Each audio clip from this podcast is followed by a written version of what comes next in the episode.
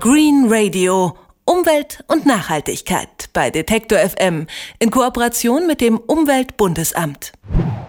Während in Deutschland alle über die Energiewende sprechen, gehen die USA anscheinend den genau entgegengesetzten Weg. Dort boomen fossile Energieträger wie Öl und Schiefergas. Möglich wird dieser Boom durch das sogenannte Fracking.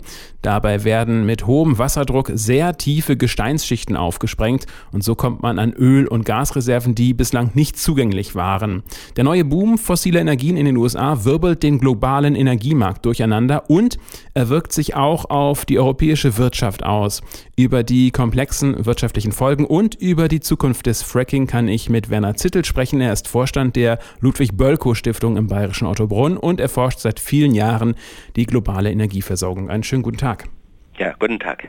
Die USA fördern dank Fracking dieses Jahr vermutlich mehr Gas und Öl als alle anderen Länder. Deshalb müssen sie weniger davon importieren. Dadurch sinkt die Nachfrage weltweit und mittelfristig müssten auch bei uns die Ölpreise ja sinken. Kann die Weltwirtschaft sich also über den Fracking-Boom der kommenden Jahre freuen? Ich denke, das wird ein sehr kurzfristiges Phänomen bleiben. Zunächst ist festzuhalten, dass die USA ja immer noch 50 Prozent importieren. Das heißt, man ist durchaus noch lange und, und wird es bleiben, nämlich von Importen abhängig bleiben. Okay, also der Boom ist also nur eine ganz kurze Geschichte. Wenn in den USA dank Fracking die Energiepreise sinken, befürchtet die europäische Industrie Wettbewerbsnachteile, gerade bei Produkten mit hohem Energieaufwand, wie zum Beispiel Aluminium, Zement oder Papier. Sind diese Befürchtungen denn gerechtfertigt? Nein, es ist natürlich kurzfristig so, dass die Energiepreise, speziell die Erdgaspreise in den USA gesunken sind durch das Fracking.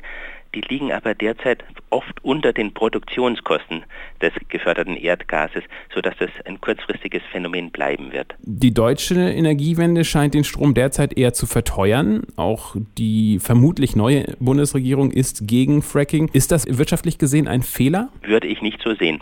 Zunächst mal die Verteuerung, die wird ja den erneuerbaren Energien und der Energiewende zugeschoben. Das ist aber nur ein Teil der Wahrheit. Natürlich die Kostenverteilung ist etwas unfair, würde ich mal sagen. Tatsache ist, dass der Börsenpreis gesunken ist durch die Erneuerbaren und die Summe Börsenpreis plus Energieumlage, die ist in etwa konstant geblieben. Der amerikanische Fracking-Boom wirkt sich auch auf den Strommarkt aus. In den USA wird jetzt mehr Strom aus billigem Gas erzeugt als aus Kohle. Das müsste doch fürs Klima zunächst einmal eine gute Nachricht sein, weil Gaskraftwerke weniger CO2 ausstoßen, oder? Das ist richtig. Und insbesondere der Wirkungsgrad ist wesentlich höher, mit fast 50 Prozent, wohingegen bei den alten Kohlekraftwerken, die abgeschaltet wurden, eher bei 25 Prozent der Wirkungsgrad lag. Das ist also ein Vorteil. Allerdings muss man sagen, dass je nachdem, wie gefleckt wird, auch erhebliche Emissionen damit verbunden sein können, sodass in manchen Fällen dieser Vorteil zunichte gemacht wird. Das heißt, Fracking ist schon keine schlechte Idee, aber es kommt auf die Art und Weise drauf an. Es ist aus dieser Sicht, Kohle zu substituieren, kann es ein, ein Vorteil sein fürs Klima, ja. Wie wirken sich denn die niedrigen Gaspreise in den USA auf den europäischen Strommarkt aus? Momentan eigentlich nicht. Allerdings ein bisschen vielleicht, weil Kohle natürlich Importkohle dadurch etwas billiger wurde. Aber das Gas in Europa ist, ist deutlich teurer als in den USA, etwa um den Faktor 3. Wurde kurzfristig ein bisschen billiger. Das liegt aber eher der, daran, dass, dass äh, der Gasverbrauch in Europa etwas zurückging. Und wie steht es dann um die Kohle hier in Europa in der Folge? Die ist teurer als vor zehn Jahren, aber momentan äh, nicht so teuer, also etwas billiger geworden. Die USA erhoffen sich vom Fracking ja auch, dass sie in den nächsten Jahrzehnten völlig unabhängig von Energieimporten werden. Sie haben schon gesagt, das Ganze ist wahrscheinlich eine kurzfristige Freude, dieses Fracking. Ist das Potenzial von Fracking also tatsächlich eher niedrig oder ist da doch noch irgendeine Größe zu erwarten? Ja, also das ist ein komplexerer Aspekt. Die Ressourcen, wenn man die anschaut, also was man vermutet, was im Boden sein könnte an Erdgas, das, das ist eine ganze Menge noch. Aber das hat nichts mit dem Problem zu tun, wie schnell können wir das überhaupt fördern und in welcher Zeit können wir das fördern. Und da muss man einfach die Dynamiken anschauen, wie schnell, jede Einzelbohrung lässt sehr, sehr schnell in der Förderrate nach. Und natürlich die schönsten Gebiete, also wo der Gasertrag am höchsten ist, der wurden, die wurden in der Frühphase des Frackings angegangen. Und momentan konzentriert sich der Erfolg des Fracking vor allem auf ein Gebiet, nämlich den Marcellus Shale, der im Osten der USA ist und fast alle anderen Gebiete lassen in der Ergiebigkeit nach sodass es zwar noch möglich ist, mit viel, viel Aufwand die Förderung einige Zeit auf hohem Niveau zu halten, aber das wird sehr teuer werden. Also Sie denken schon, Fracking wird äh, überschätzt? Ja. Warum setzen trotzdem so viele Unternehmen auf das Fracking? Also es setzen einige Unternehmen in der Gasbranche drauf.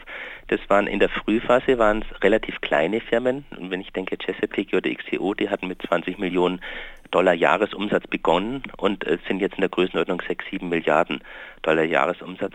Und die hatten äh, in der Frühphase sehr viele Gebiete gekauft, also Bohrrechte gekauft, die sie jetzt in der Phase, wo man kein Geld mehr verdienen kann, weil einfach der Gaspreis zu niedrig ist, verkaufen nämlich an große Firmen wie Exxon, wie Shell, wie BHP Billet. Und dieser Verkauf oder der Kauf dient dort dazu, vor allem um die Reserven wieder etwas anheben zu können. Denn die Firmen haben wahnsinnige Probleme, die Gasmengen, die sie gefördert haben, wieder durch neue Reserven zu ersetzen.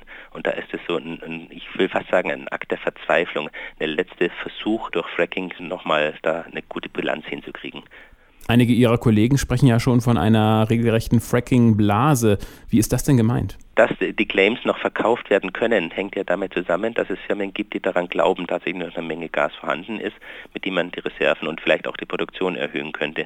Das sind zum Teil die großen Firmen, die ich genannt hatte, zum Teil aber auch asiatische Firmen.